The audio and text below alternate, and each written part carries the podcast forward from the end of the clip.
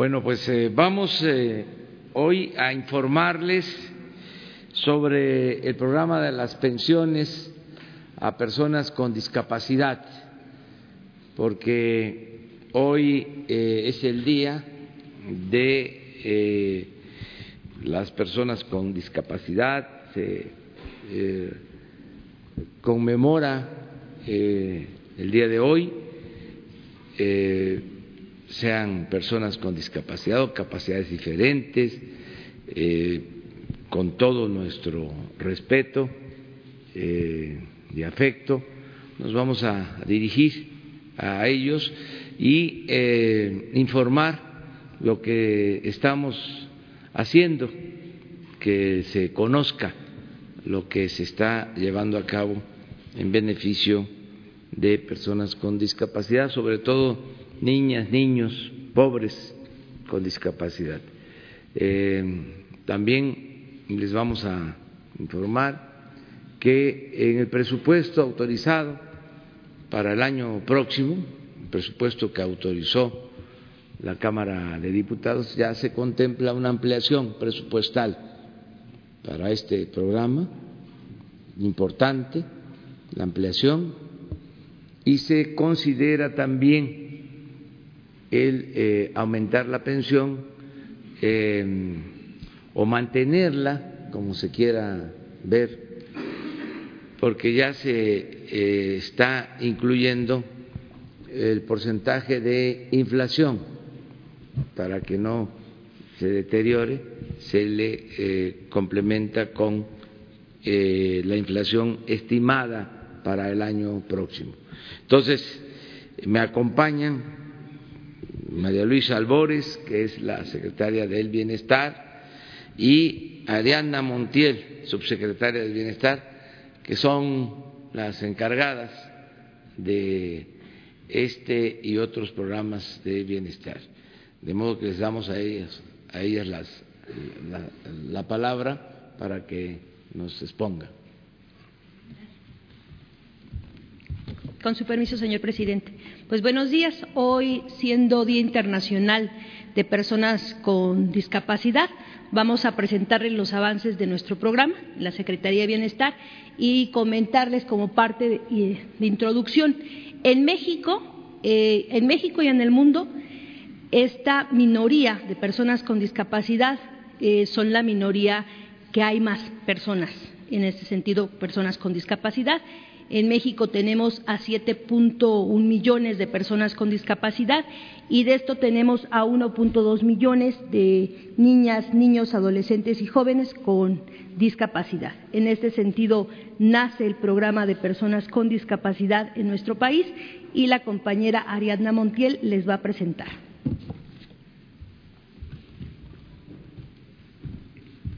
Muchas gracias. Buenos días con el permiso del señor presidente y de nuestra secretaria de Bienestar, informarles, eh, si nos ayudan, muchas gracias. La pensión eh, para personas con discapacidad tiene una meta planteada de un millón de personas beneficiadas. Este año estamos llegando a un avance de 815.883 personas con discapacidad que tienen ya su pensión.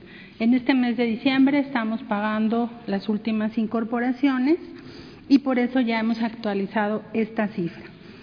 De e, este universo de personas con discapacidad, 372 mil son mujeres y 443 mil son hombres. También en este universo, eh, como ustedes saben, nuestra pensión está enfocada principalmente a atender a niños y jóvenes. Por lo tanto, estamos atendiendo a poco más de 507 mil eh, beneficiarios de estas edades. También hemos incorporado, eh, si nos ayudan con la siguiente lámina, como ustedes saben, en todos los programas de bienestar, en toda la política de bienestar, los pueblos indígenas tienen la altísima prioridad. Por lo tanto, todos los adultos indígenas eh, de los municipios con alta presencia indígena se, han incorporado, llegando a una cifra superior de 77 mil adultos de población indígena que ya cuentan con su pensión. Cuando ellos cumplen los 65 años, son incorporados a la pensión del adulto mayor. De tal manera que también estamos atendiendo a 230.650 adultos de las zonas pobres de las ciudades, entre 30 y 67 años, y el, y el mismo caso cuando alcanzan la edad de 68 años, pasan a la pensión del adulto mayor para dejar un espacio principalmente para los niños. Eh, de estas personas que ya tienen su pensión, eh, me ayudan con la siguiente lámina. Estamos hablando en este año de una inversión de 9.100 millones de pesos.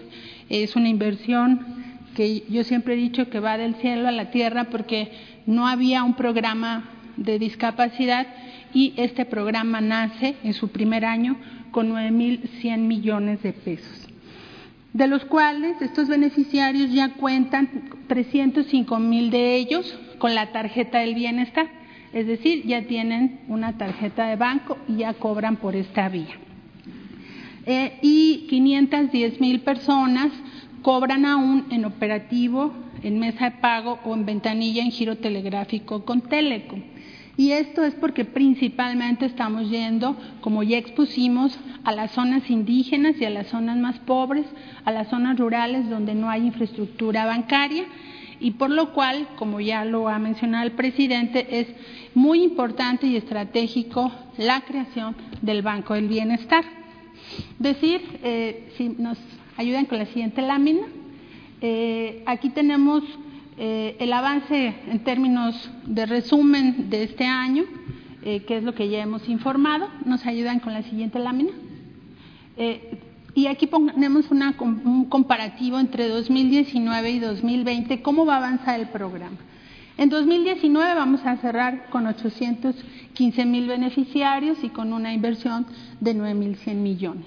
Y para 2020, pues tenemos la meta de un millón de personas con discapacidad incorporadas a la pensión y estamos recibiendo en la Cámara de Diputados, a propuesta de nuestro señor presidente, un presupuesto de 14.200 millones de pesos, de tal manera que estamos incrementando casi un poco más de 5 mil millones.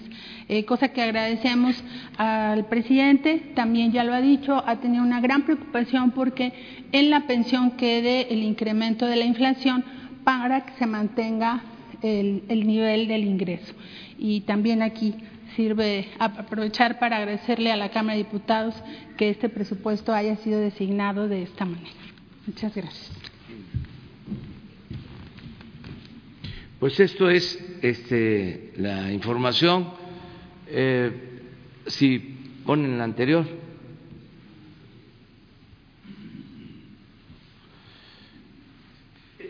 Todo esto es fruto de el combate a la corrupción, de los ahorros en el gobierno del programa de austeridad.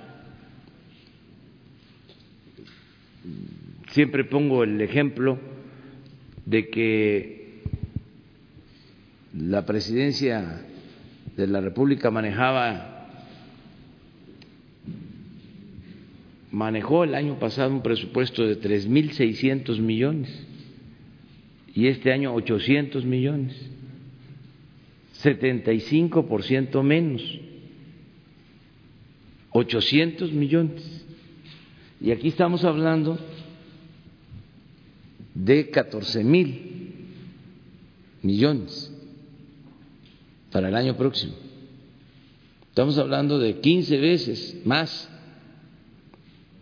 para niñas, niños con discapacidad, que es lo que maneja o va a manejar la presidencia de la República.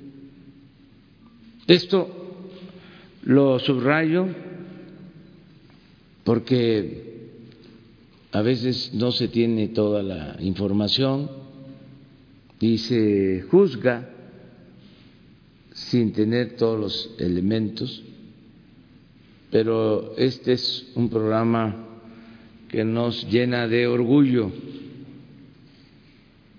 Esto es humanismo puro.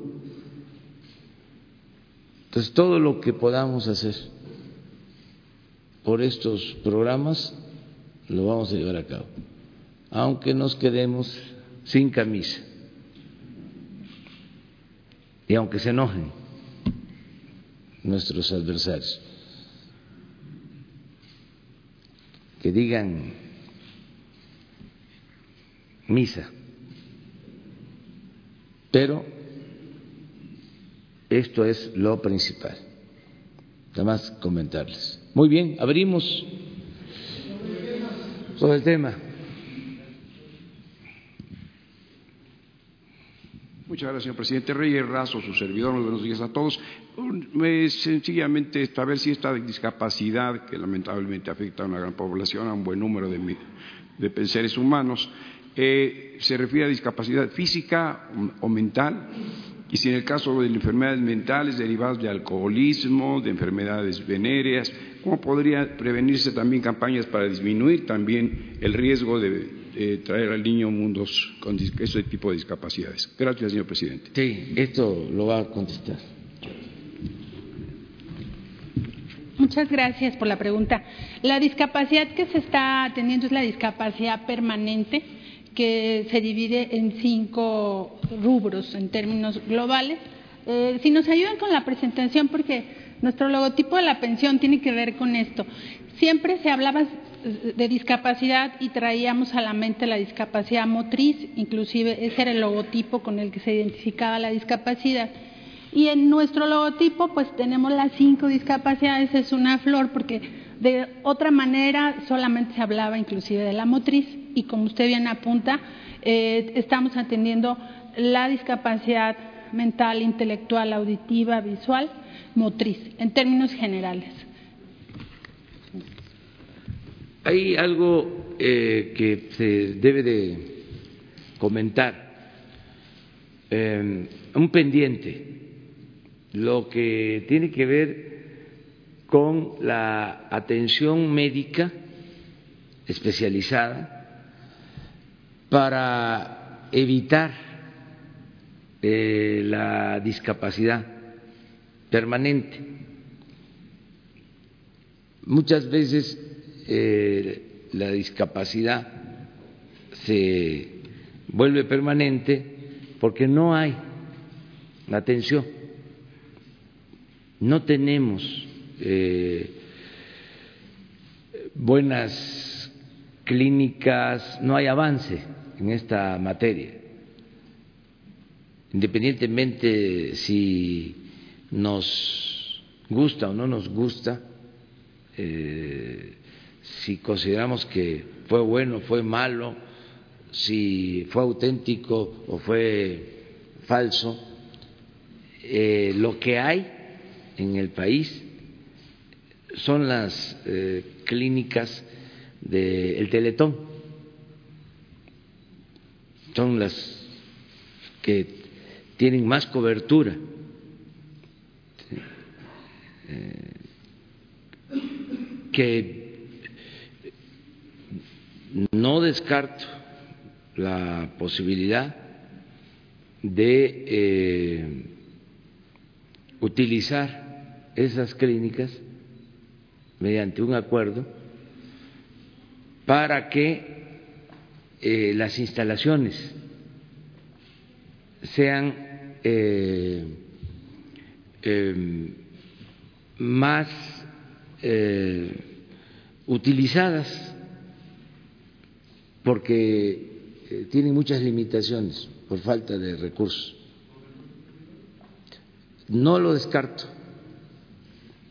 O sea, este, sería como una excepción ya ven que eh, nuestra política es eh, hacer las cosas de manera directa y em, que los beneficios lleguen de manera directa.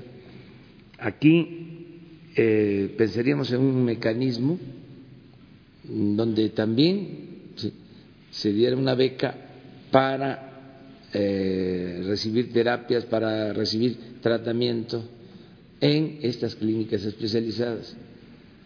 Aprovechar toda la infraestructura que se tiene, no eh, optar por tener eh, nosotros una infraestructura completa de atención al problema de eh, la discapacidad, sino qué tenemos en el país, qué se está subutilizando. Es como el caso de la infraestructura educativa, la infraestructura de salud. O sea, ¿por qué no en el Seguro Social? Y esto ya lo está analizando Zoé Robledo, ¿por qué no se utilizan eh, todas las instalaciones y se interviene, se opera también en la noche con todos los turnos? Eh, si ya se tienen las instalaciones eh, para utilizar más el equipo y, y, este, y que una operación no eh, se haga a los tres meses, a los seis meses, sino que se eh, pueda reducir el tiempo de atención. Entonces, es parecido a esto. Entonces, hay eh, discapacidades que se pueden corregir si se atienden, pero por la pobreza y por la falta de atención médica especializada, eh, esas discapacidades, vamos a decir, menores se convierten en permanentes. Entonces, eso es algo que debemos de eh, tener en cuenta, porque eso pues, es bien, eh, se hace así porque es un apoyo general y es de mucha ayuda, porque ya los familiares de las niñas de la niña tienen algo, cuando menos, algo eh, que les ayuda para el transporte, para la compra de medicamentos, para pañales, para lo que se requiere. Es un apoyo, pero estamos muy conscientes de que tenemos que avanzar en eh, la atención médica. Esto eh, ya lo estamos viendo eh, para ver cómo eh, lo hacemos, cómo se hace mejor. Es un inventario de infraestructura médica especializada esta materia que tenemos ¿sí? y cómo reforzarla y si se tienen estas eh, redes de hospitales o de centros de atención privados eh, subutilizados, que esa es la información que tengo, porque yo ando recorriendo todo el país, muchas veces por falta de recursos, este, no se ocupan las instalaciones todo el tiempo, es un turno o no tienen para eh, contar con todos los especialistas. Estamos viendo eso. Son de los programas pendientes. A ver, los dos. Presidente, entonces, eh, por, bueno, Daniel Blancas de Crónica, por lo que entiendo, eh, se ha manejado de que este año, por ejemplo, se invirtieron 300 mil millones de pesos en programas sociales. Estamos viendo que en el caso de los discapacitados eh, aproximadamente habrá un aumento del 35% en el presupuesto. Quiere decir que el gobierno federal, ¿cuánto invertirá, cuánto, cuánto incrementará estos 300 mil millones que se invirtieron este año en programas sociales para 2020, presidente? Pues no tengo el dato exacto, pero sí eh, hay un incremento considerable, porque eh, aumenta también el programa de adultos mayores, solo eh, por inflación. A ver, ¿tienes los datos? Por favor, ya, porque ese programa implica mucha inversión. Sí, este año vamos a ejercer 115 mil millones de pesos de la pensión de adulto mayor. eh, para 2019. Eh, para 2020 el presupuesto que se envió fue de 130 mil millones de pesos, 129 mil, casi 130 mil millones de pesos. Estamos ya nada más esperando la notificación de Hacienda porque eh, tenemos que alcanzar la inflación. Pero en términos de la pensión que va a recibir el, el, beneficiario, estaríamos hablando de 2.550, que es este año el pago bimestral, a 2.620. Incrementaremos 70 pesos eh, el monto de la pensión, de tal manera que el, la cuantía de la pensión de adulto mayor es mm, eh, muy importante para la política de bienestar, como ya lo reflejamos también en la pensión de discapacidad. ¿Usted tiene el dato, subsecretaria, de eh, términos globales cuánto incrementará lo que el gobierno federal eh, reparte en ayuda a la ciudadanía? Bueno, nosotros llevamos solamente una parte de la política de bienestar. De, de ciento, a ver, aquí la secretaria. Sí. En el, en, en el caso de bienestar, ejercimos inversión social 150 mil millones y para este año es de 180 mil millones. Y recordar que los programas integrales de bienestar, que es la inversión social, están en diferentes instituciones o dependencias. Ejemplo, Tandas para Bienestar está en Economía, o Jóvenes Construyendo el Futuro está en Secretaría de Trabajo, o los programas de bienestar que tiene SADER. Y en ese sentido, por eso se hace la bolsa de 300 mil millones de pesos. Solo bienestar estábamos en 150 mil, subimos a 180 mil millones de pesos. Ok, hay un eh, tema intrínseco aquí, presidente. Eh, usted ha hablado de, mm, pues, eh, de, esta, es una figura importante, digamos, para esta dinámica, para este engranaje de los programas sociales, que es la figura del superdelegado han eh, estado eh, pues llegando nuevas denuncias respecto al actuar de los superdelegados en los estados. La propia subsecretaria sabe pues el lío que se ha armado en esos puestos en su estado. Eh, en el caso de Tamaulipas, por ejemplo, el superdelegado Gómez Leal, que por cierto es cuñado del gobernador, pues ha estado involucrado en cuestiones de venta de medicamentos. en Durango quien lo llamó a usted eh, un peligro para México y quien lo desdeñó durante muchos años, ahora se promociona como su representante eh, en ese estado para los programas de bienestar, que es Manuel Espino. Eh, bueno, eh, denuncias de este tipo ha habido muchas, eh, presidente. Eh, mi pregunta es si usted está considerando, en vista de las denuncias cotidianas y constantes de los superdelegados, está eh, pensando en reformar eh, esta figura, en quizás eh, cambiar un perfil distinto, porque usted siempre ha mencionado que el gobierno es para el pueblo y con el pueblo. Pero, sin embargo, si vemos los perfiles de los superdelegados, presidente, pues es, queda perfectamente claro que son gente que ha tenido cuestiones políticas electorales este, a flor de piel o que tiene aspiraciones políticas. Eh, ¿Cuándo estará preparado el país para que estos puestos que tienen que ver con la entrega de recursos, con la cercanía con el pueblo, con la gente, estén ocupados por ciudadanos, como usted dice, gobernar con el pueblo, y no por cuotas políticas, con gente que tiene claras aspiraciones electorales?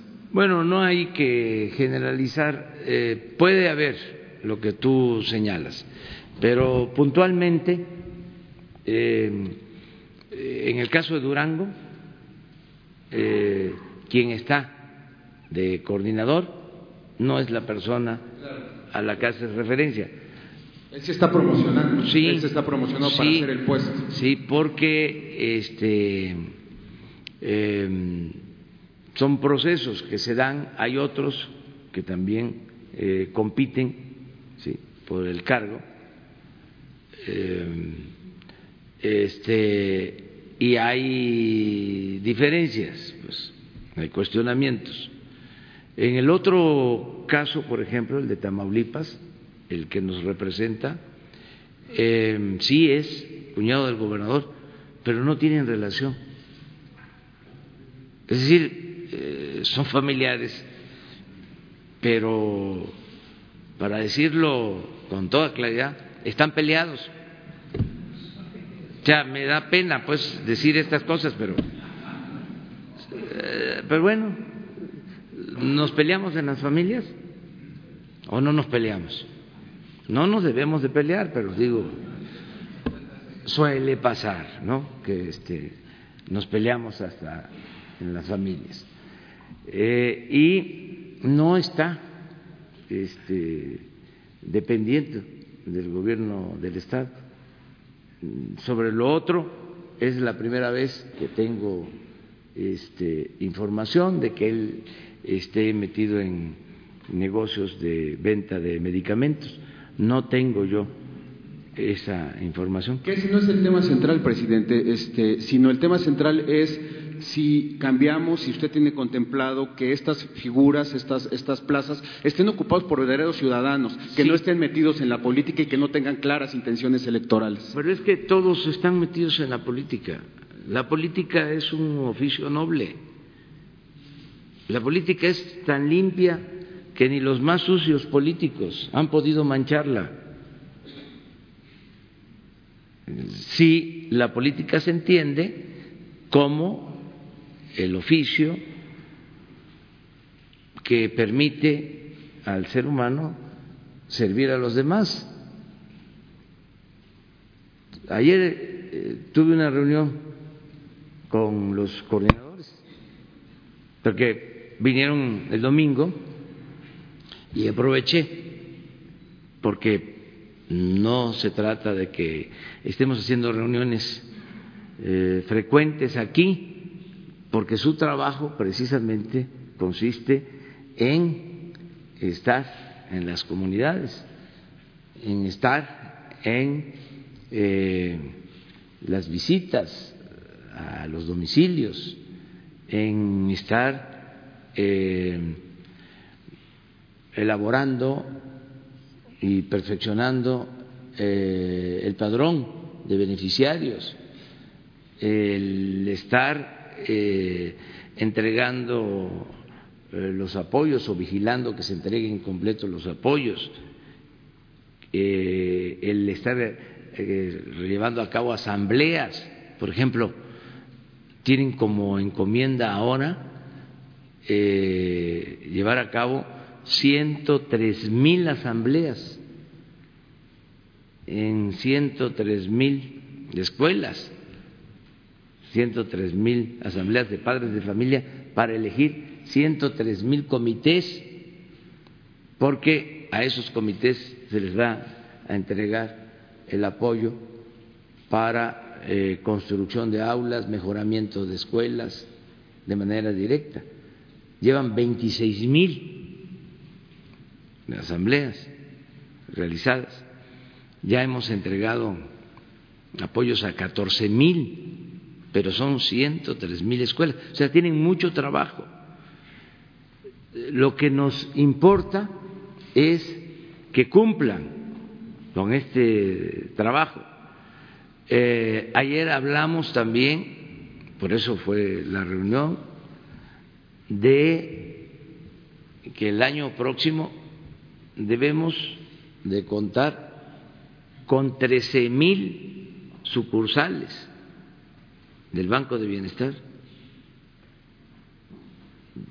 Se nos presentaron los diseños de construcción, porque no queremos que sean espacios marginales, queremos que sea una oficina decorosa, un banco.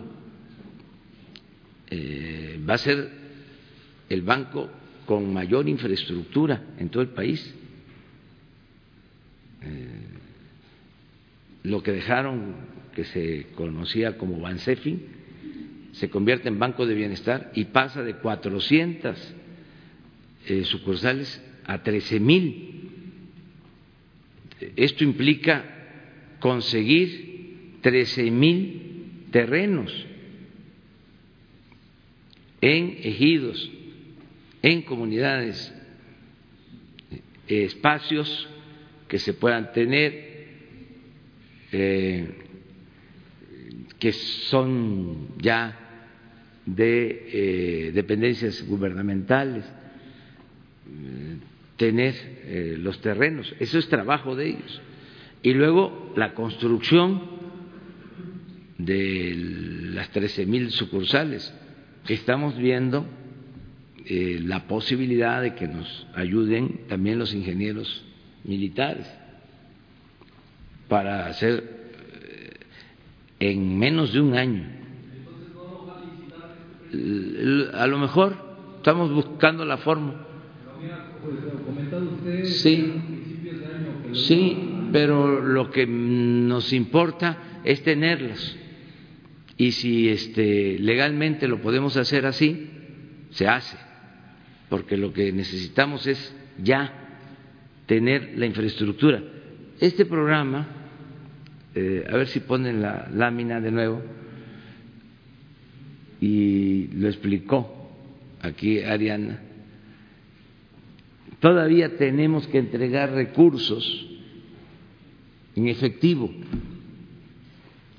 Hemos tenido como 10 eh, enfrentamientos, o mejor dicho, eh, actos de robo y han perdido la vida, compañeros, que llevan los recursos. Eh, entonces no queremos manejar efectivo, queremos la tarjeta. Para eso los 13 mil centros que tienen que tener internet.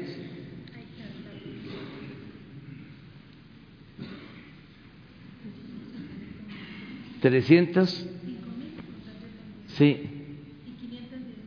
Y 500 mil personas viven en localidades muy dispersas. No hay infraestructura bancaria.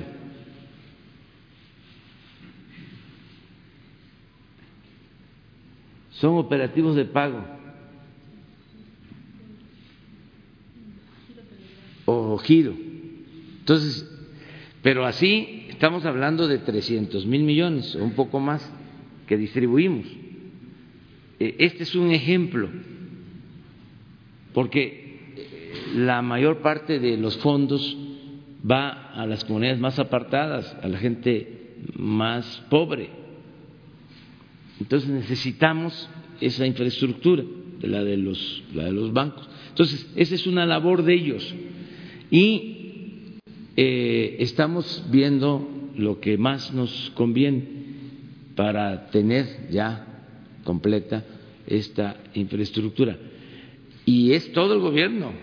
ayer tuvimos reunión con todo el comité, eh, con todo el gabinete, para este y se creó un comité especial eh, para resolver esto, porque no queremos que se nos pase más tiempo. Además, como aquí se mencionó hace unos días, eh, la dispersión a través de los bancos nos cuesta, tenemos que pagar una comisión considerable y eh, el tener nosotros el banco significa eh, pues no pagar esa comisión, o sea, lo que se pueda invertir creando la infraestructura, las sucursales, eh, se ahorra porque se deja de pagar la comisión. Eh, entiendo tu planteamiento. Eh, ayer mismo hablé, me dirigí a ellos para decirles lo más importante es que representemos eh, al gobierno con dignidad. Esto es cero corrupción. No permitir ningún acto de corrupción. Trátese de quien se trate. Eh, podrías eh, preguntar a cualquiera de ellos, de los que asistieron. Pero esto fue así, claro y lo estoy recordando constantemente. Tuve una reunión hace diez días o una semana con todo el gabinete y este, el recordatorio es cuidado,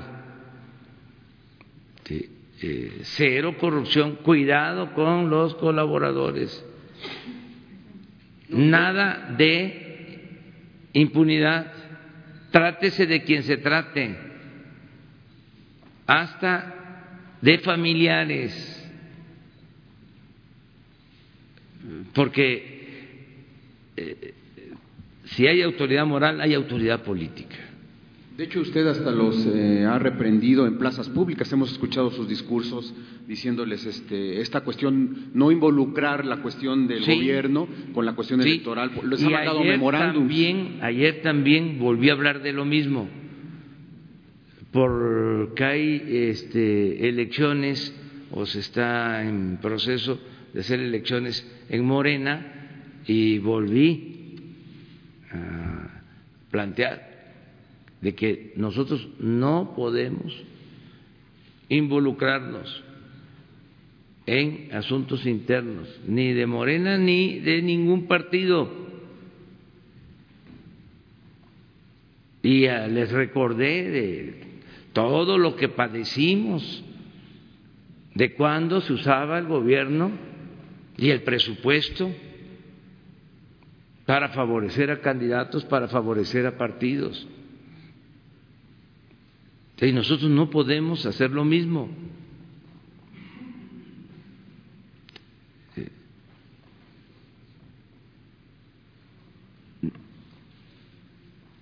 Cuando se formó el nuevo ejército, después de la revolución, había una indicación clara que tiene que ser un ejército no partidista y laico.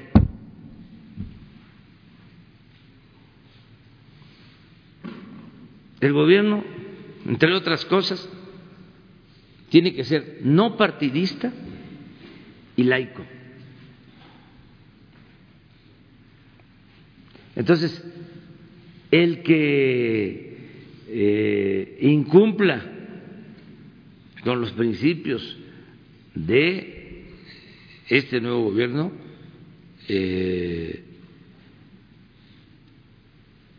se retira y si comete un delito, porque ya el fraude electoral es delito grave,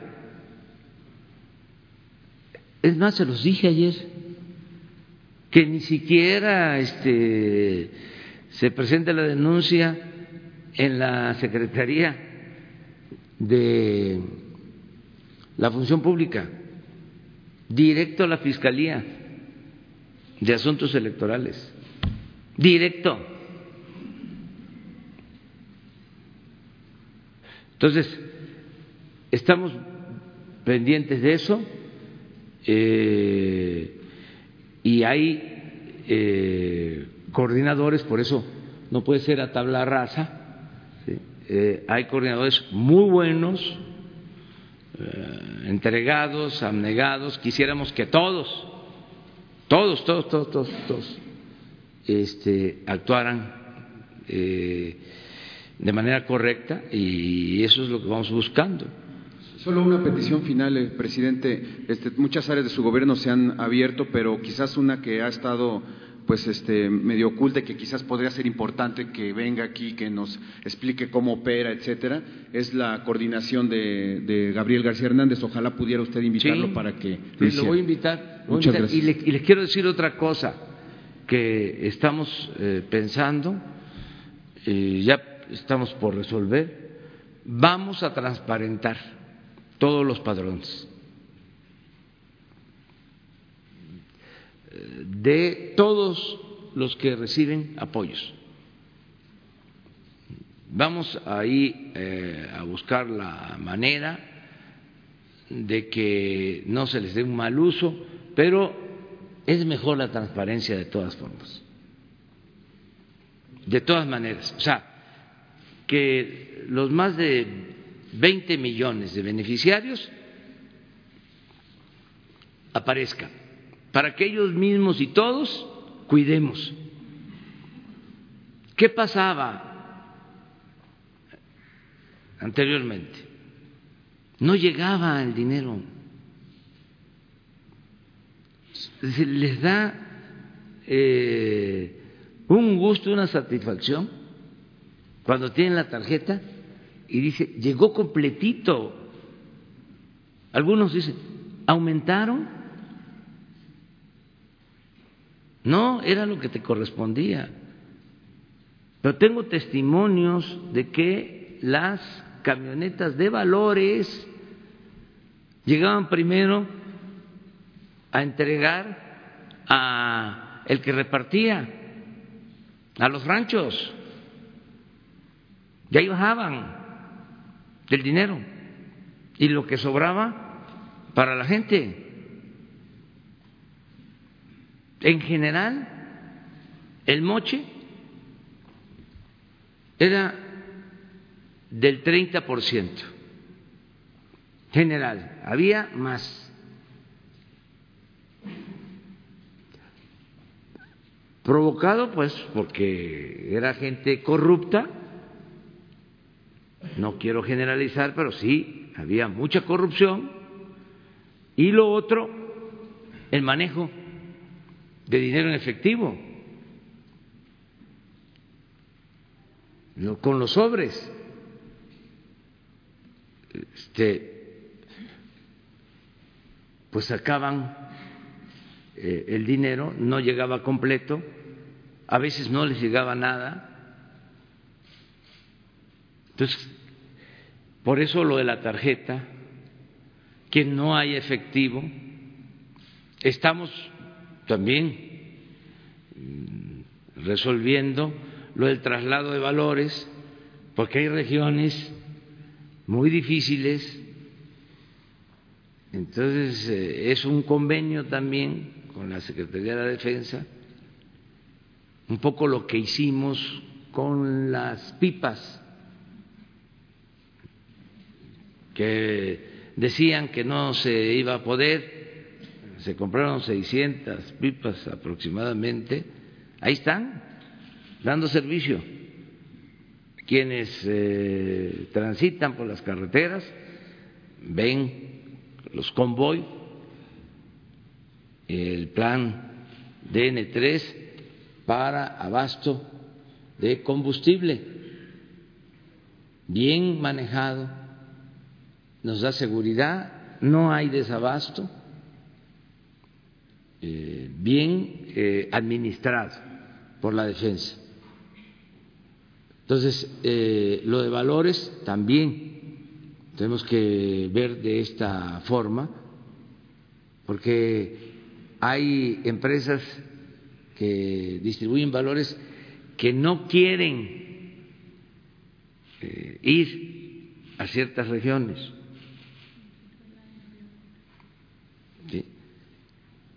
Entonces, son de las cuestiones que se ven en esto. a ver, vamos ahí.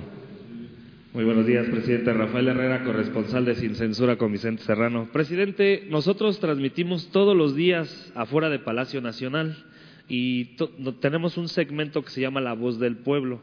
Todos los días nos llegan denuncias y precisamente hay denuncias de que todavía hay discapacitados y adultos mayores que aún no les han llegado sus recursos.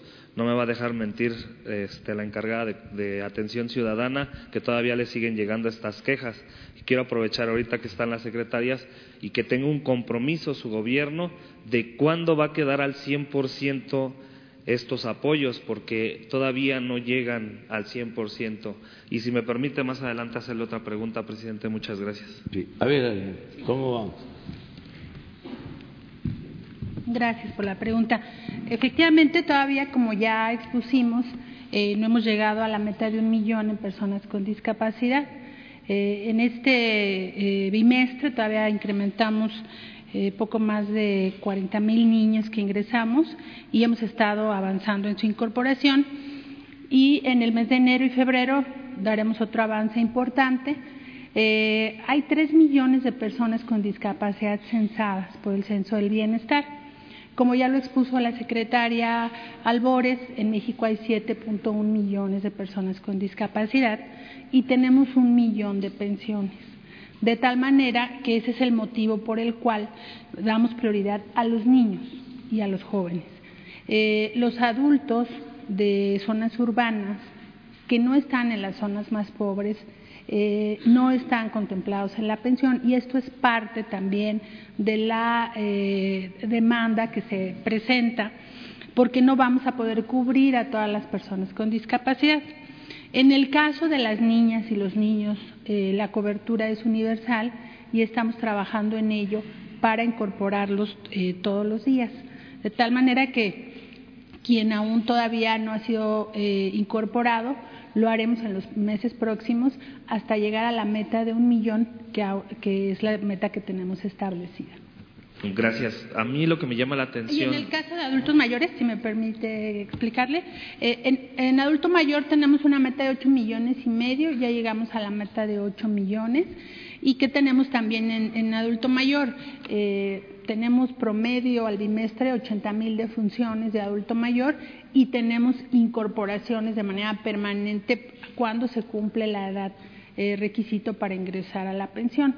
Estamos hablando que tenemos todavía medio millón por ingresar, como está la meta establecida. A, mí lo que me llama la atención, subsecretaria, es que hay muchos adultos mayores que ya tienen la tarjeta, pero hasta el momento, desde mayo, desde abril, y hasta el momento no les ha llegado su recurso. Y ellos obviamente tienen esa gran necesidad. Estamos a diciembre, se vienen las fiestas decembrinas y hasta el momento no les ha llegado su recurso y creo que eh, si va a ser retroactivo, porque muchas, muchas personas nos preguntan eso. Quisiera saber su, opinión. Sí, sí, sí. Mira, eh, aquí ya lo, eh, tuvimos alguna conferencia sobre el tema de adulto mayor y expusimos los motivos. Eh, básicamente esto pasa en los adultos mayores que no en las personas con discapacidad, también pero muy poco. ¿Por qué? Porque los adultos mayores no nacieron con una CURP y traemos un problema de calidad de datos, de tal manera que si el banco no nos abre la cuenta, porque la CURP no es correcta, no la valida el Registro Nacional de Población, ¿qué hemos estado haciendo para abatir esta circunstancia? Eh, poder eh, eh, que ellos ya cobren en operativo, en giro telegráfico para el caso de las ciudades, en lo que el tema con los bancos se resuelve. Por eso insistir lo que el presidente ha planteado aquí del Banco del Bienestar, porque es un banco que va a entender las necesidades de la población más pobre. tenemos la banca privada, bueno, pues tiene reglas, nuestro Banco del Bienestar también las tendrá, pero hay distintas dificultades que hay que sortear porque muchas cosas pues las encontramos no necesariamente en el orden que quisiéramos, ¿no? Para empezar, Renapo tiene más CURPS que mexicanos, de tal manera que toda esta información pasa por la validación del sistema bancario, pero ¿qué vamos a hacer para corregir también en el futuro esta circunstancia? Primero vamos a aperturar las cuentas y después vamos a entregar las tarjetas, para que quien no tenga la calidad de datos necesaria para la apertura de una cuenta cobren el operativo. Y estamos en esta tarea. A nivel nacional tenemos este caso de poco más de 20 mil eh, beneficiarios que tienen esta circunstancia y estamos trabajando específicamente en ese caso uno por uno para incorporarlos a su pago independientemente del método de pago. ¿Tiene una fecha en específico que quede ya esto al 100%? Eh, como te decía, obedece también a la planeación presupuestal en el caso de discapacidad vamos a llegar, está planteado para 2020 eh, la meta de un millón, con esta salvedad de lo que hemos eh, insistido, que es prioritariamente para las niñas y los jóvenes, eh, y que hay un universo que no está contemplado por el tema presupuestal. Por eso todas las acciones de austeridad, pues como ya lo explicado el presidente, van dirigidas para fortalecer los programas de bienestar. Entonces, discapacidad llegaremos a un millón el próximo año y eh, el programa de adulto mayor alcanzará su meta máxima también el próximo año. Eh, decirte que es un proceso paulatino, que no es el primero de enero que lo vamos a tener, pero estamos trabajando en ello. Tengo ya listo incorporar 300 mil adultos mayores más para el mes de enero y febrero de tal manera que vamos a avanzar de manera importante hacia la meta. Muchas gracias. Al contrario. A ver, sobre el tema.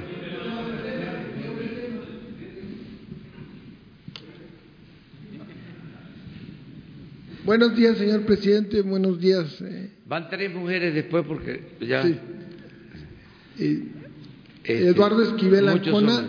ay, Eduardo Esquivel Ancona, eh, Análisis Económico, Grupo SDP.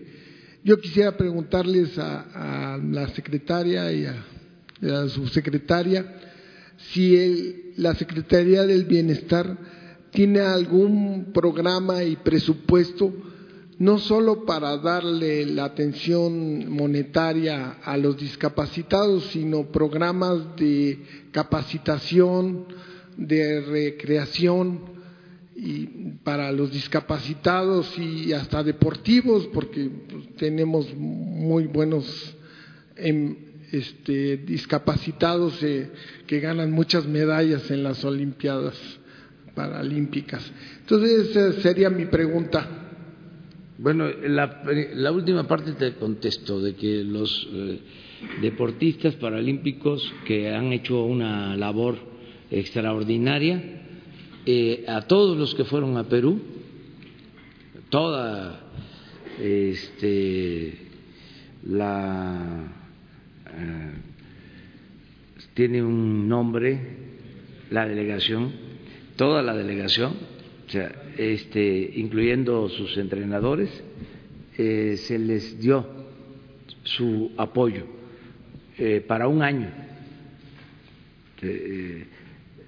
del Instituto para devolverle al pueblo lo robado, se les entregó eh, a todos por adelantado eh, eh, una cantidad considerable a todos los que participaron. Y otro tipo de atención, pues lo que aquí preguntó Miguel y yo contesté sobre la necesidad de trabajar más en atención médica especializada y hay otras eh, actividades que se llevan a cabo. Muchas gracias. Sí, para ello estamos eh, trabajando, ya estamos en espera de que la Secretaría de Hacienda nos dé su autorización, su visto bueno, el Programa Nacional para el Desarrollo y la Inclusión de las Personas con Discapacidad, que es esta visión de inclusión que pasa por tener educación, por tener una buena alimentación, recreación, acceso a la cultura, al deporte, etcétera. Estamos trabajando en ello a través del Consejo Nacional de Discapacidad, que es la integración de la política pública para la atención eh, integral de las personas con discapacidad. Pero en acciones concretas, por ejemplo, en coordinación con eh, Becas Benito Juárez, estamos incorporando 8 mil eh, estudiantes de educación media superior con discapacidad a nuestra pensión. Eh, para que ellos tengan el beneficio.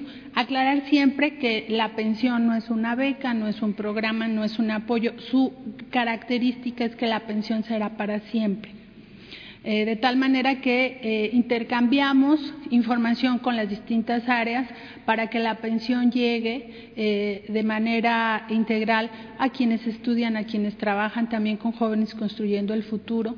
Esa es, digamos, la virtud de un diseño de política de bienestar integral, donde los programas dialogan entre sí y nos permite incorporarlos a distintos programas sin ser excluyente uno del otro en el caso de personas con discapacidad y estamos trabajando en este plan nacional para articular las acciones que en todo el gobierno se hacen en beneficio de las personas con discapacidad. Y en el caso específico, como lo dice el señor presidente, en materia de salud, encontramos a muchas familias que los niños no tienen un diagnóstico.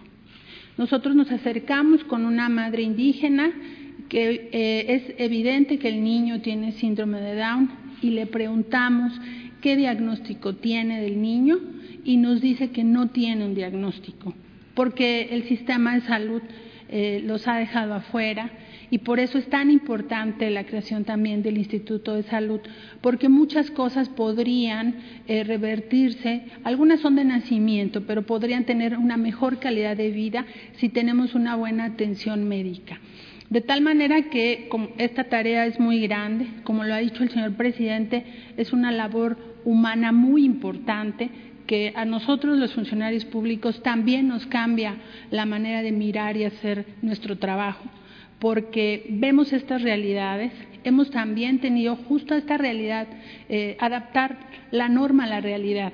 Si la madre de familia no tiene el diagnóstico, pero la discapacidad es evidente, se le incorpora, porque les pedimos un certificado de discapacidad para no confundir la discapacidad con la limitación, porque yo puedo usar anteojos y veo perfectamente, pero si uso anteojos y no tengo la función, entonces entro en un concepto de discapacidad permanente. Entonces, todas estas tareas, como ustedes verán, son muy amplias y tenemos que interactuar con todas las instituciones del gobierno para ir eh, incorporando a la sociedad a todas las personas con discapacidad y que hagan eh, el ejercicio pleno de sus derechos humanos. ¿Y programas de capacitación para específicos para bueno, eso eh, lo atiende la Secretaría del Trabajo a través del Sistema Nacional de Empleo y ellos tienen, eh, digamos, un porcentaje de incorporación.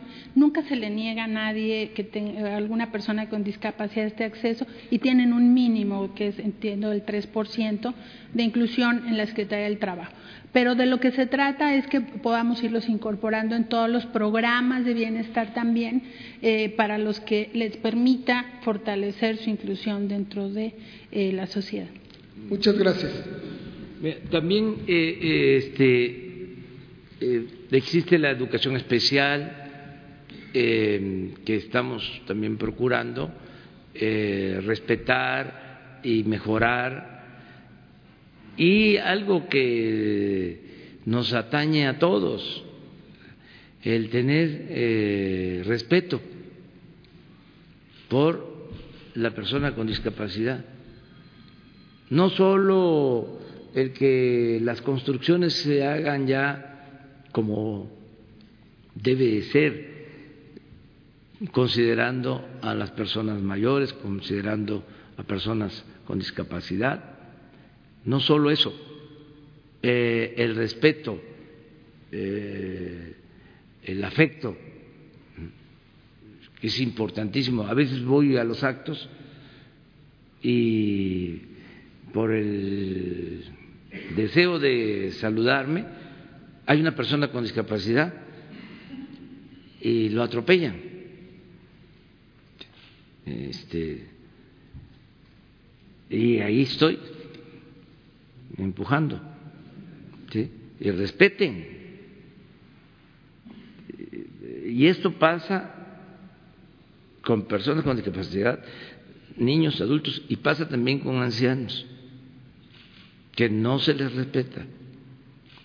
No es general, por lo general en México queremos mucho a los ancianos, son ancianos respetables, pero son prácticas este, eh, que deben de eh, tomarse en cuenta, reforzarse, eh, afianzarse el respeto a la persona con discapacidad este, y a los adultos mayores. ¿Es sobre el tema? Sí, a ver. Ya van mujeres, ¿eh? Gracias, presidente. Nancy Rodríguez de Oro Sólido. Eh, ¿Cómo va o si ya está eh, firmado algún convenio con el sector privado, con las empresas, y si habrá algún estímulo para la contratación de personas con discapacidad? ¿Tienen algún programa en este sentido? Gracias. Eh, ya la Ley General de Derechos para las Personas con Discapacidad habla justamente de esta posibilidad o esta, digamos, eh, acción afirmativa, ¿no? Hasta este momento, digamos, toda la política pública en la materia es una acción afirmativa porque no alcanza a ser universal, eh, pero sí, bueno, la idea que estamos trabajando desde el CONADIS es que se pueda eh, realizar la armonización de estas definiciones y de incorporación y de incentivos no fiscales, porque eh, hay eh, reglas de la parte presupuestal de la Secretaría de Hacienda, pero bueno, pues el incentivo más importante es la felicidad que le podemos dar al pueblo, el apoyo que podemos dar como sociedad en lo colectivo y creo que esa es una parte muy importante para ello. Pero estamos en eso, tratando que todo mundo eh, aporte desde su área, desde su visión eh, para la inclusión de las personas con discapacidad en esta visión de un modelo social donde se incluya en la sociedad eh, a toda la población. Por ejemplo, en materia de educación, debe de, no es la educación especial, sino la incorporación de un niño con discapacidad a un aula donde los demás niños aprenden a convivir eh, y, lo, y, es un asunto eh, natural, digamos, y se aprende, como bien dice nuestro presidente, a respetar y darles un lugar, porque recordemos que la meta es no dejar a nadie atrás. Ok, gracias. Y en otro tema. Y aprovechando eso, eh, ya muchas empresas, eh, por decisión eh, propia, están ayudando en la contratación a personas con discapacidad y yo aprovecho para hacer un llamado y que eh, se tome en cuenta esto. Sí. Eh, señor presidente, en otro tema, es eh, evidente el trabajo que usted está haciendo de sanear la relación con los empresarios con los banqueros. Ya hemos tocado aquí algunos temas, eh, pero hay algunas cuentas pendientes.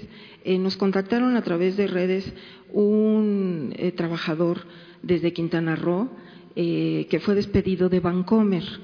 Hizo el esfuerzo para venir aquí, hicimos un reportaje y bueno, pues él eh, lo despidieron porque pues denunció que no le pagaban sus horas extras, que no le pagaban utilidades, decía Bancomer en este caso le argumentaba que no tenía utilidades.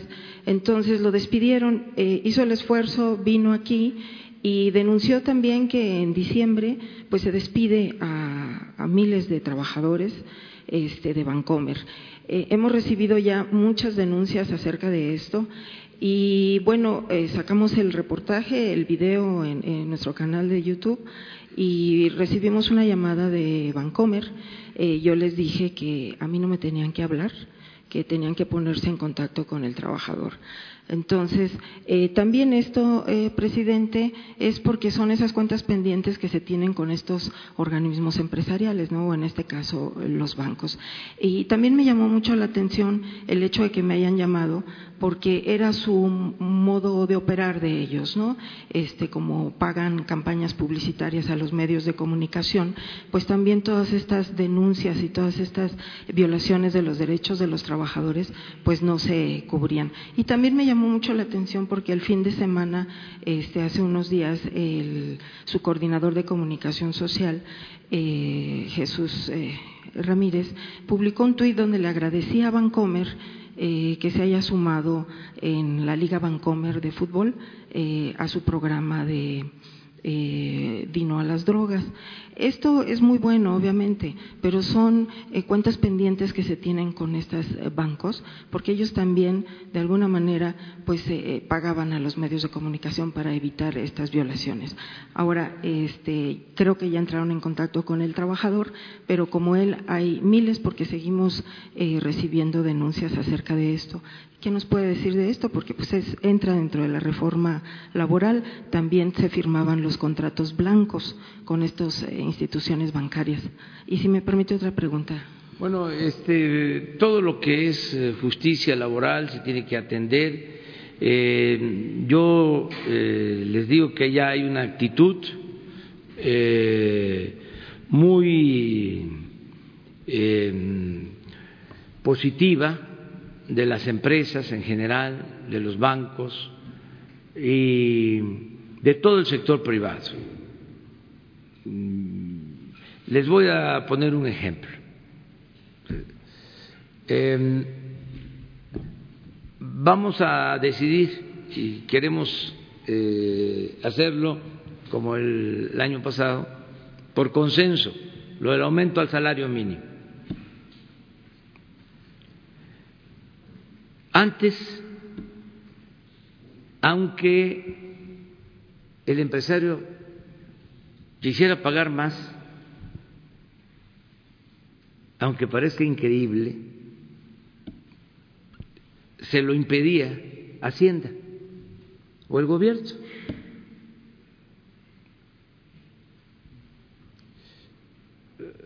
Porque supuestamente eso provocaba inflación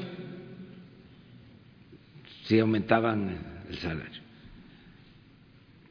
Cuando lo cierto es que eh, no está eh, demostrado técnica, científicamente, que esto suceda. A lo mejor si se trata de aumentos desproporcionados, puede ser, pero aumentos eh, moderados no producen inflación. Y este año quedó de manifiesto. Aumentó el salario mínimo mm, más que en todo el periodo neoliberal, en 36 años del periodo neoliberal. Y la inflación de ahora es equivalente a la de septiembre del 2016, de las más bajas. y aumentó el salario mínimo de 16%. Pero había esa política. Por eso se cayó por completo el poder adquisitivo del salario. Ya hemos hablado de que cuando empezó el auge en China se decía de que se iban a convertir en la fábrica del mundo porque pagaban muy bajos salarios. Y en ese entonces, en efecto, era más el salario en México que en China. Pero ahora no. Ahora en China está más alto el salario que en México, lo que demuestra el deterioro que ha habido del poder adquisitivo. Ahora el empresariado no tiene esa eh, actitud eh, y ofrece este, que está dispuesto y consciente de que aumenten los salarios. Hay que ver la proporción, que es lo que estamos arreglando, eh, buscando la conciliación del sector obrero y el sector empresarial. Pero hay una actitud distinta. Yo no sé, no recuerdo ahora de qué banco, si fue Bancomer o Manamex o Santander, pero me hablaron eh, en una reunión que tuve, uno de estos bancos, de un plan que tienen de mejorar los salarios de sus trabajadores. Ahora seguramente que lo estoy diciendo, van a salir a informar sobre esto. ¿Qué me pareció este, positivo el que le aumenten los salarios. Eh, eh, me acuerdo que llegó el presidente o la presidenta del banco a ese encuentro con dos, tres de sus principales directivos y ahí este, se reían porque habían convencido al gerente o a la gerente o a la dueña o presidenta o presidente del consejo del banco de que eso era lo mejor un poco en lo que hemos venido hablando del el código de ética nuevo este, asumido por empresarios del buen trato a sus trabajadores. Entonces, este, te contesto así, eh, si es una injusticia, eh, se atiende y eh, lo, lo ve la autoridad competente. En este caso vamos a pedirle a la secretaria del Trabajo que lo vea a Luisa María, que lo atienda. también decirles que tenemos buenas relaciones con todas las empresas, con los bancos. Este programa de eh, Juntos por la Paz, eh, el programa para evitar las adicciones, requiere de la participación de todos. Ahora, el domingo que lo planteé en el Zócalo, una muy buena respuesta. Yo hasta quisiera que ese fragmento, porque fue una eh, improvisación, me salió del corazón. Bueno, lo que aquí planteo, nada más que este, en el Zócalo y ahí, ahí sí calienta, pues ahí había sol. Entonces, pero ese es el mensaje y eh, tenemos todos que ayudar, todas eh, las personas, los ciudadanos, todo el pueblo y incluidas desde luego las empresas. Este, por eso es que Jesús eh, sacó seguramente ese tuit. Eh, sí, es que lo sí, no vamos a aprovechar. Es que digo, eh, el corte. Ah, ándale también. Es que esto es lo que nos importa, que eh, es con el pueblo como vamos a cambiar esto.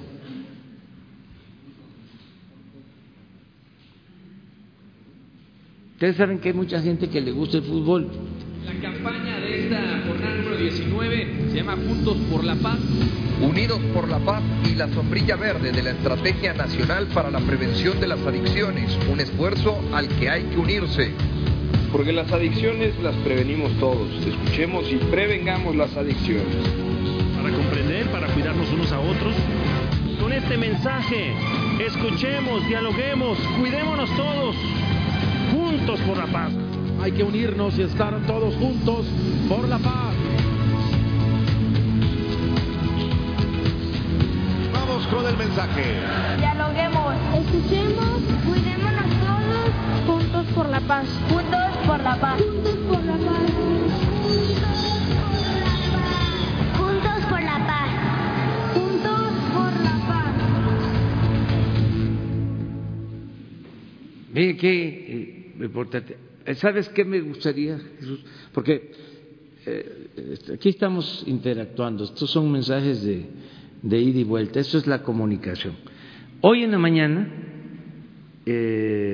nos informó del ejército del desmantelamiento de uno de los laboratorios donde producen las drogas, estas eh, químicas, en Puebla. Esto fue un operativo ayer. Y me gustaría, ojalá y todavía esté el general secretario, sí, de las sustancias que utilizan para hacer estas drogas químicas. Eh, me gustaría que eh, se conociera, mm, porque es veneno, porque destruyen. Entonces, todo lo que podamos hacer en orientar a los jóvenes en este sentido, porque se desconoce lo que contienen, a ver si podemos tener eh, No, no, eso no, se, lo dejamos al doctor, eh, a ver si se puede traer. Y mientras lo de lo del zócalo. No, no, no, no. Nacional sobre las adicciones, enfocada básicamente a los jóvenes para orientar sobre el tremendo daño que causan las drogas. Me van a ayudar todos en esta campaña. Porque nada más se difunde, se conoce lo frívolo,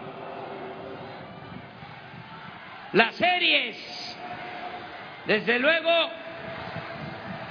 que siempre van a tener libertad los medios, los productores de esas series de televisión. Pero ¿qué se refleja? De que es como un paraíso el participar en esas actividades ilícitas, mansiones, carros de lujo, poder, muchachas, muchachos guapos, ropa de marca. Sí, puede ser que eso suceda, pero también hay otra realidad que tenemos que mostrar en los medios de comunicación y que todos ayudemos. La realidad que con esas drogas químicas, con el cristal, con el fentanilo, el que se atreve a consumir esos productos, esas drogas, puede morir en un año. Y eso es tristeza, es dolor, es sufrimiento para los jóvenes, para sus familias. Ese no es el camino para conseguir la felicidad.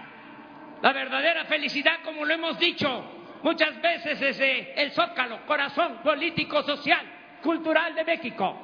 La verdadera felicidad es estar bien. Hasta ahí. ¿Consiguieron eso? Bueno, nada más para eh, después le seguimos y para que se sepa qué químicos contienen las drogas, aprovechando.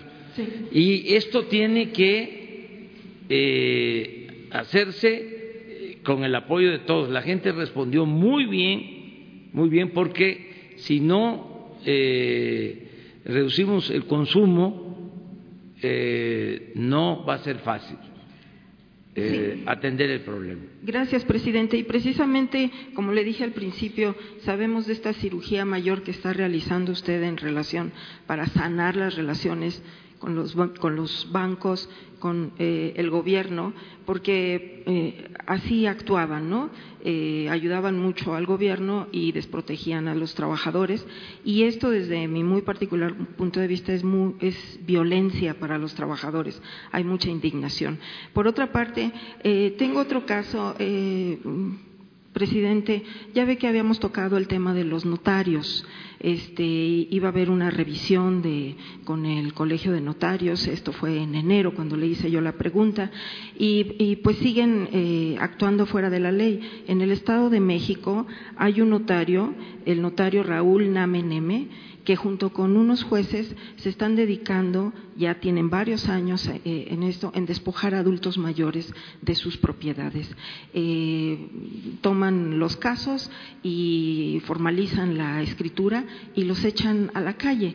Entonces, eh, yo le quería yo preguntar si habría la posibilidad de que el poder de la judicatura, así como intervino en el caso de Abril, este, pudiera revisar estas actuaciones de estos jueces, porque es imparable. En todo el Estado de México tienen protección y pues es- están actuando en Nezahualcóyotl este, este notario y este, estos jueces del Estado de México. Y también, por otra parte, igual por redes sociales nos eh, contactó una persona de, que está viviendo ahorita en Mérida, pero tuvo que irse de Tabasco porque también eh, tuvo un pleito este, con unas propiedades y el notario pues era el ahora gobernador, el, el- el gobernador actual, ¿no? Este, entonces, bueno, eh, me dicen que Adán, Adán Augusto era notario cuando llevó su, su caso y pues ahora le dicen que como ya es gobernador, menos le va a poder ganar el caso. Entonces, son estas actuaciones que se tienen también pendientes con los notarios. eh, presidente. Y ya por último, el domingo vinieron unos eh, migrantes de Estados Unidos, vinieron de Nueva York, de Los Ángeles, de Washington, de Texas, y le dejaron a usted un, una manta con todas las firmas de los que estuvieron el domingo, hicieron un gran esfuerzo para venir. Este, obviamente, como no dejan pasar eh, mantas ni nada, eh, la- la- se le iba a entregar a Leti, pero se lo dejo con Leti para que vea, porque le dejaron todos los recados. Y lo de los notarios, si me hace favor. Sí, Gracias. vamos a, este, a ver, le vamos a pedir a la licenciada eh, Olga Sánchez que nos ayude y que nos informe. Este, no tiene nada que ver el que un notario eh, actúe y luego es eh, gobernador y ya por eso este, tiene impunidad. No, no hay este, justicia y estamos hablando de que ya no hay impunidad y eh, yo le tengo confianza, también lo tengo que decir, al gobernador de Tabasco, lo conozco, es una gente eh, recta, íntegra, una gente de bien. De todas formas, este, la persona que se siente afectada eh, puede acudir a nosotros, o sea, que nos des toda la información y atenderle para que este, eh, sienta que eh, no hay protección para nadie y que nuestra misión es que se haga justicia. Lo mismo, igual, este, le pedimos a la licenciada Olga Sánchez que lo analice y si este, procede, no estamos este, descartando tu eh, planteamiento, si procede, este, se puede hacer la solicitud eh, al Consejo de la Judicatura, en ese sentido. Que eso también eh, hay que tenerlo ya muy presente. Se está llevando a cabo la renovación de estos organismos que son fundamentales del Poder Judicial, tanto la Suprema Corte de Justicia como el Consejo de la Judicatura. Eh, entonces, eh, acudir a las dos instancias eh, son mm, abogadas, abogados, los que integran estos dos órganos mm, rectos. Eh, gente honesta. Yo le tengo, lo he dicho aquí varias veces, lo repito, le tengo confianza al presidente de la Suprema Corte de Justicia. Si no le tuviese confianza, no lo diría. O a lo mejor diría que no le tengo confianza. Este, eh, pero le tengo confianza porque es una gente íntegra. A ver, compañeras, ya son mujeres ya. Gracias, presidente. Dos preguntas sobre un asunto, sobre tema de carácter laboral. El sector privado, a través del Consejo Coordinador Empresarial, está expresando su preocupación desde ayer sobre lo que denominan demandas extremas de Estados Unidos para consolidar la ratificación del TEMEC. Le quiero preguntar, ¿qué está pidiendo ahora Estados Unidos en materia laboral? ¿Con qué está presionando ahora a México?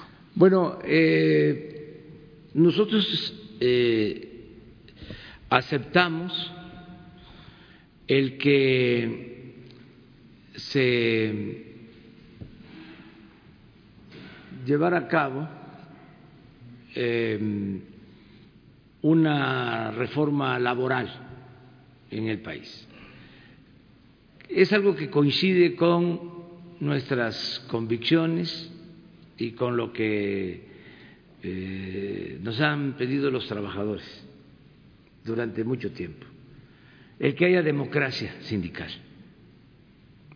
el que no haya dirigentes impuestos, que no haya sindicatos blancos, que no haya, para decirlo coloquialmente, líderes charros, que no haya charrería, eh, que las elecciones eh, sean limpias, sean libres, voto directo, secreto, que no se perpetúen en el poder los dirigentes, que haya democracia y que sean los trabajadores los que decidan. Entonces, eh, esto nos llevó a la aprobación de una ley electoral con esas características.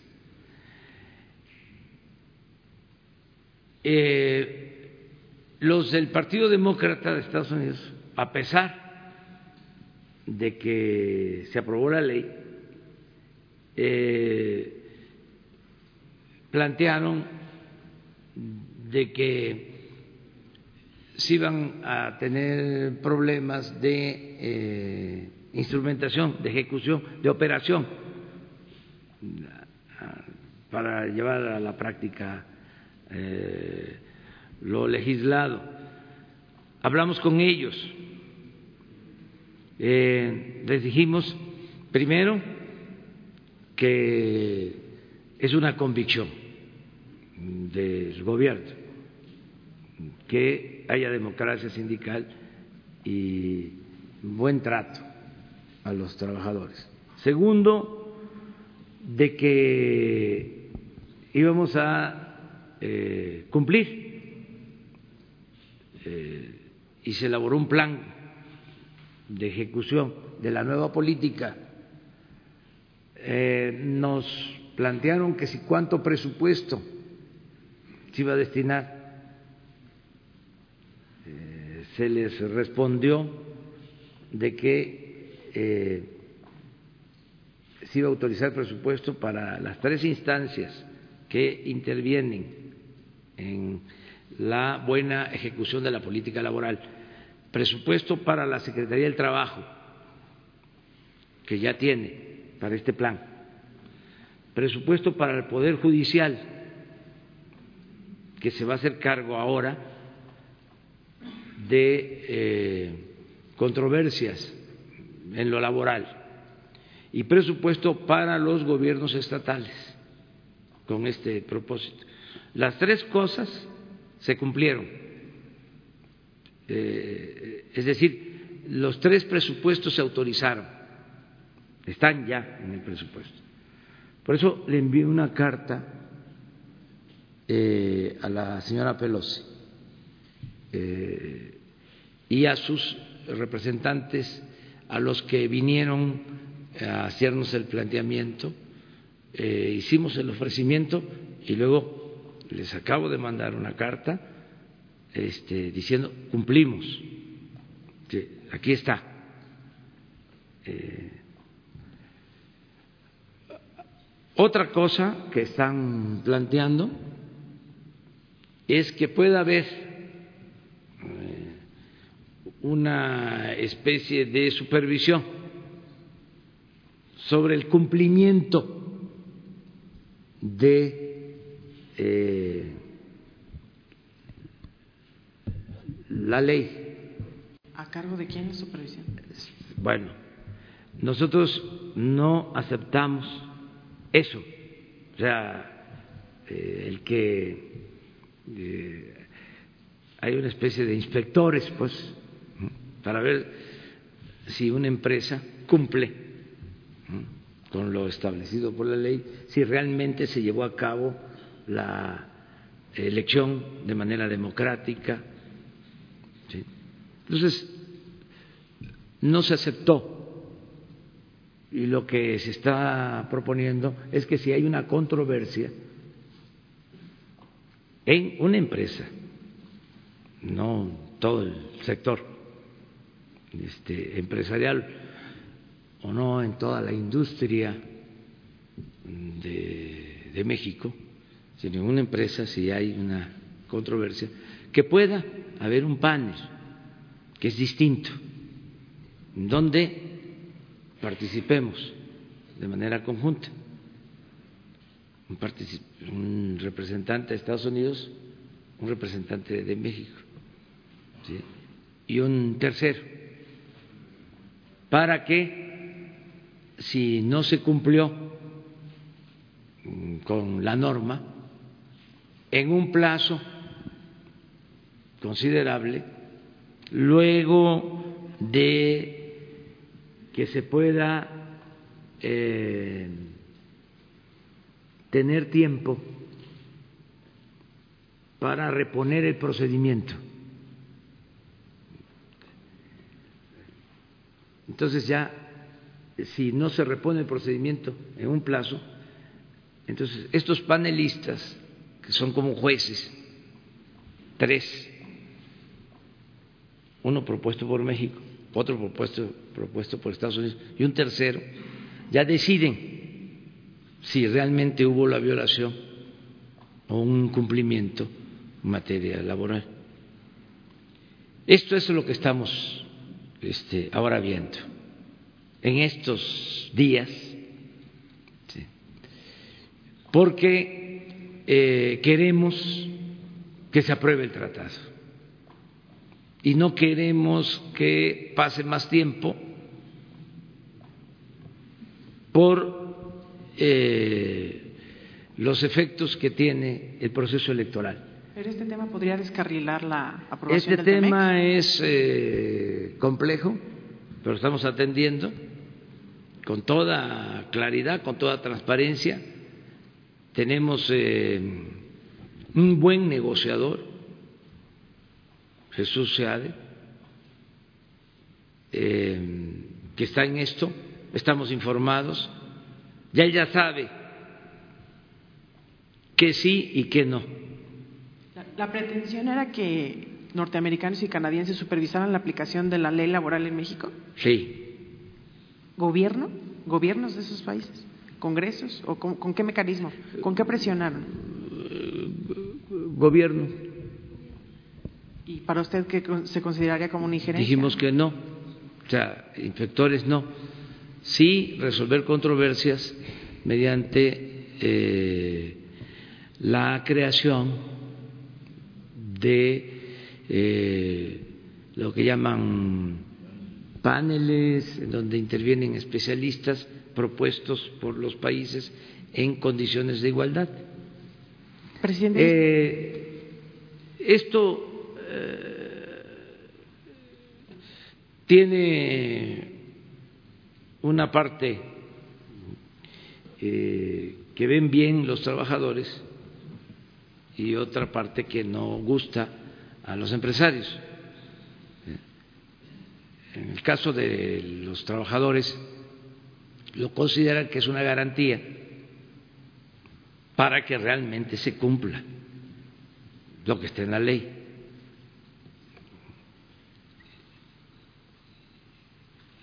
Incluso nos han llegado a decir los demócratas, ¿no?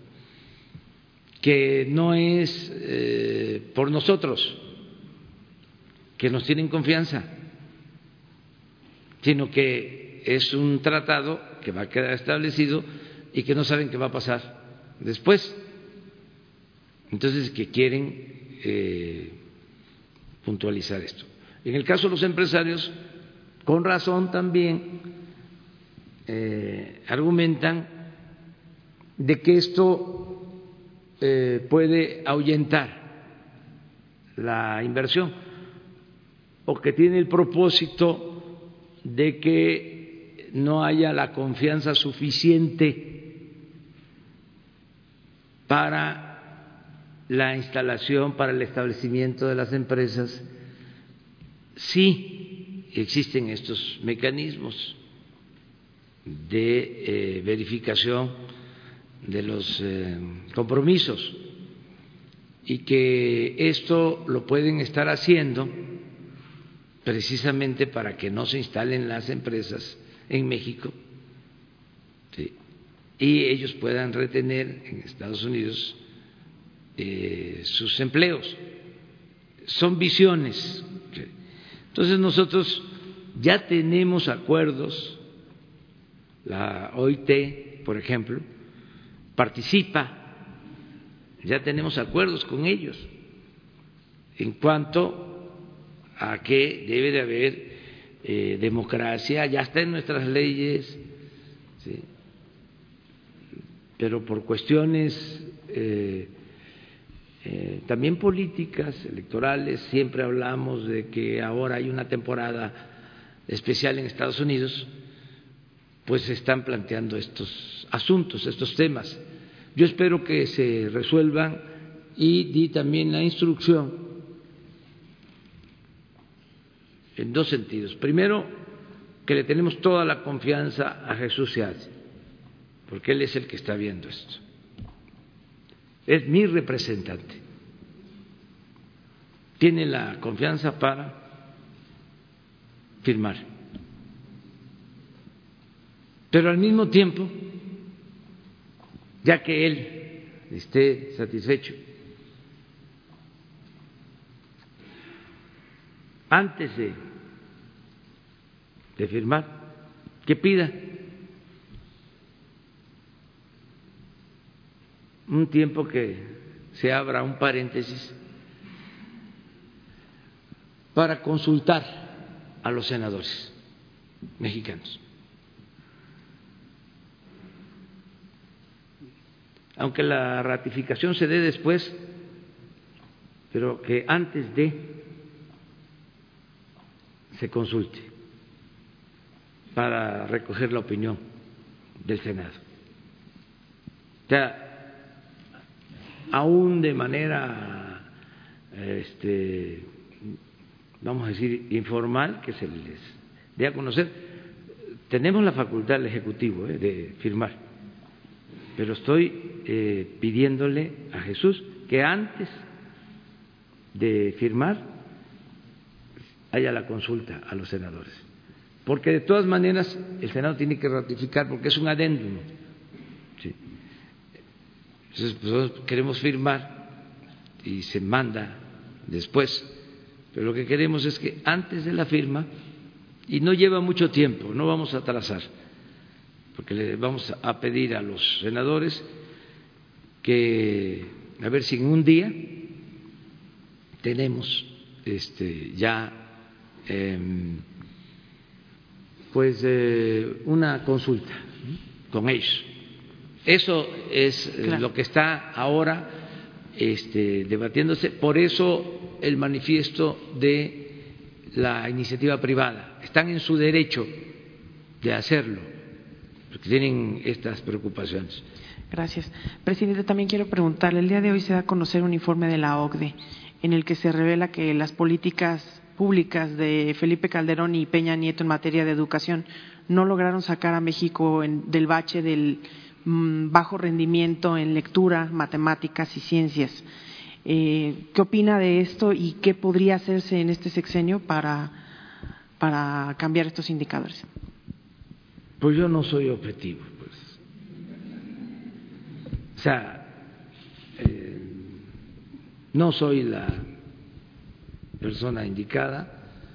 Lo que sí puedo comentar es de que eh, nosotros vamos a eh, mejorar la calidad de la enseñanza, vamos a mejorar la educación y pensamos que eh, un elemento básico es la armonía en eh, el sector educativo. Eh, no se puede llevar a cabo una reforma educativa sin los maestros.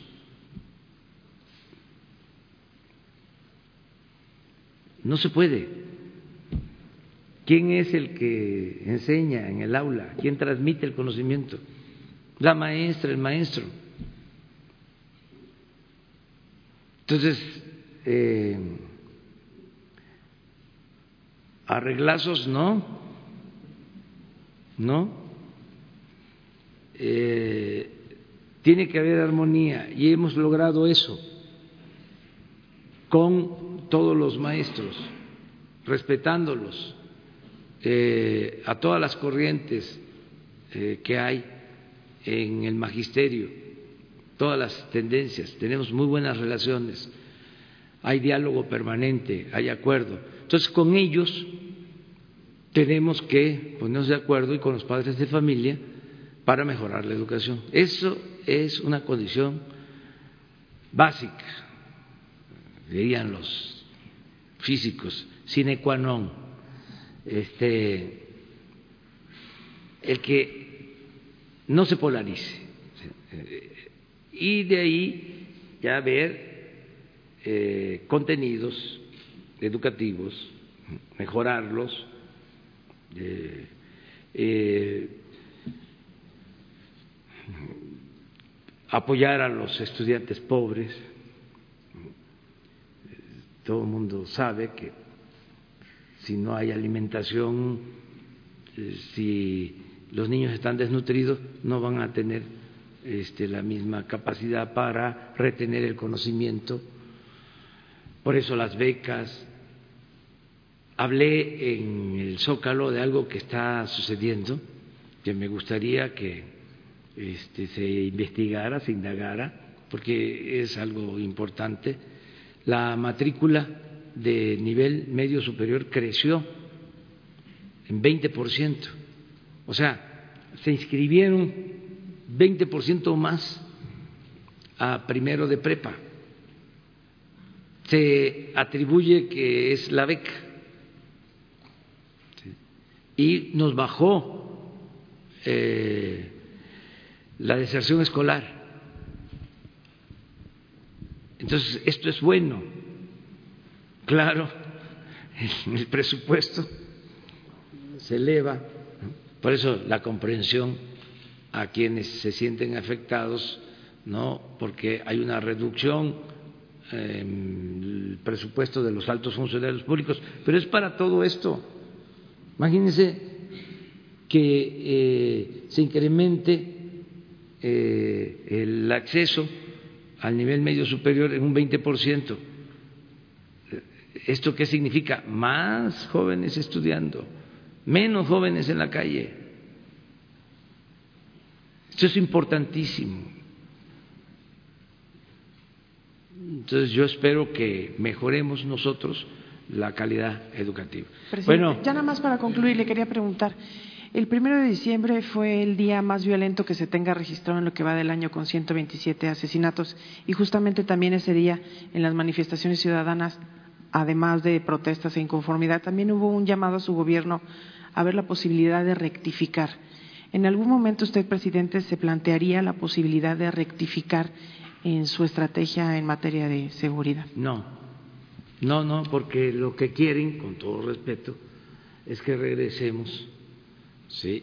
al uso de la fuerza y apostar a las limpias, al exterminio,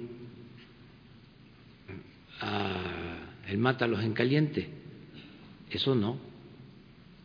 Esas políticas fascistoides, no. Pero este aumentó, en efecto, porque tuvimos desgraciadamente eh, la pérdida de 21 vidas humanas en eh, Coahuila el día pero no tienes el reporte de hoy ah sí. Lo de hoy hoy el de ayer lunes fueron 77 de ciento veintitantos a, 77 eh, ayer, ya que es el que ahorita lo vemos el reporte. Entonces no podemos eh, este, cambiar, vamos a, ir mejorando poco a poco. Y les vamos a informar eh, si no se puede, no, el de el de hoy el de atrás. No, es que hay uno que es el de homicidios, este. 77. Esto lo vemos diario.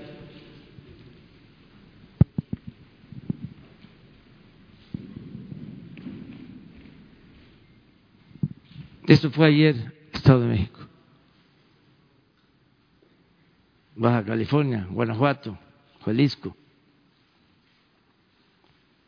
52% de los homicidios en cinco estados. Pero esto lo vamos a ver a fondo en la exposición que queremos eh, llevar a cabo con usted. Bueno, ahora vamos con lo otro. Miren,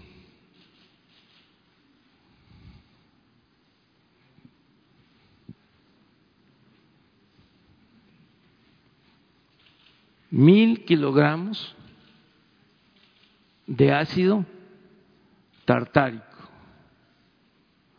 750 kilogramos de sosa cáustica. Este es el laboratorio de ayer de Puebla. 4.250 litros de formol.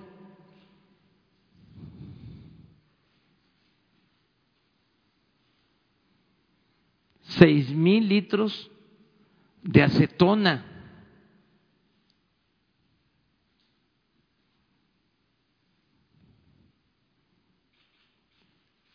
Ese es el laboratorio llaman cocina,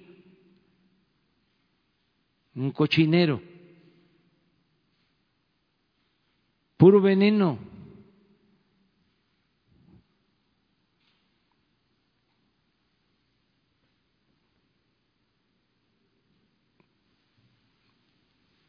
Entonces, todo esto lo vamos a informar.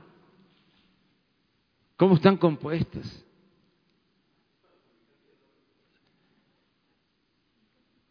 sintética, cristal, veneno. Pero sí vamos a volvernos expertos, porque es buena tu pregunta, que vamos a informar cómo es un laboratorio, cuáles son las sustancias, de dónde llegan las sustancias. cómo se elaboran, cuánto cuesta comprar la materia prima, cuánto cuesta vender las pastillas, qué daño hacen, qué parte del cerebro destruyen, por qué son de alto riesgo, peligrosidad. ¿Por qué matan?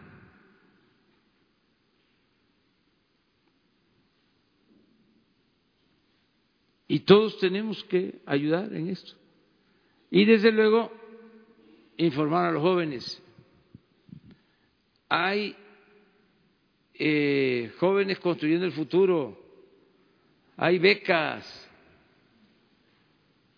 hay eh, sembrando vida, hay becas para el deporte, escuelas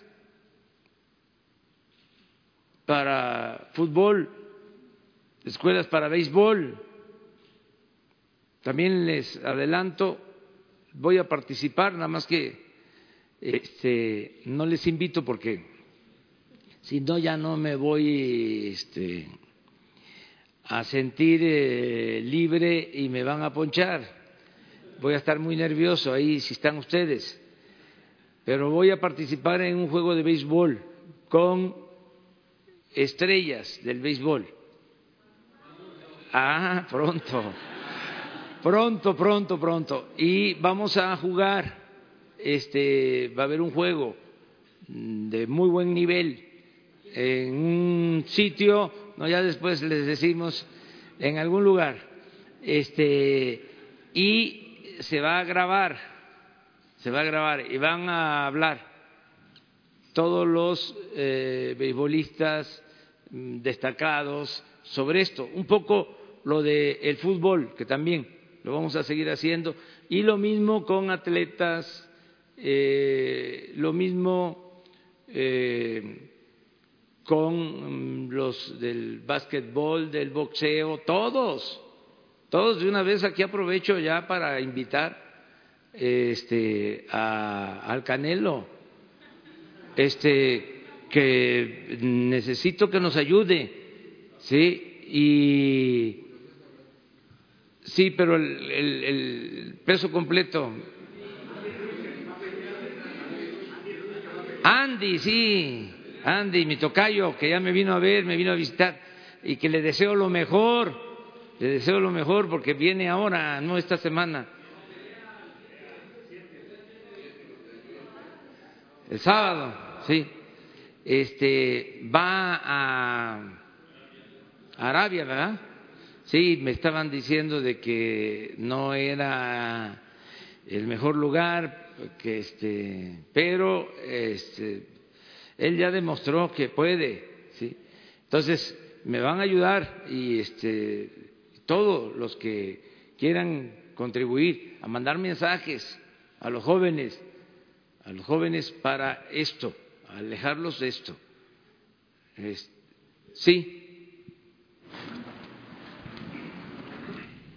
Gracias, señor presidente. Años atrás existió, patrocinado por la Secretaría de Salubridad y Asistencia, un museo de la higiene, donde se exhibían los órganos dañados por una mala educación sexual y se prevenía a los jóvenes desde la primaria, secundaria, el sexto de primaria y la secundaria, de que viesen, estaba en la calle de Donceles número 39 aquí en la Ciudad de México, presidente. Un museo semejante con todo esto que se describa minuciosamente en todos lados, más allá de las figuras que, que usted señala, pero que el profesor, que el maestro, la casa, la casa, los padres, la madre, la familia estén muy atentos y puedan describirle en el mejor lenguaje qué daño y, dar temor, tener miedo a, entrar a semejantes cosas, sino por vocación y convencimiento, el temor, el miedo también hace su efecto, señor presidente. Gracias. Sí, Miguel. Bueno, pues vamos a, a seguir eh, tratando el tema. Si les parece, nos vemos mañana.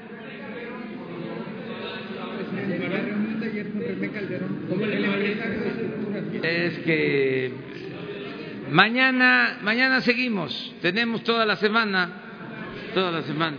Bueno.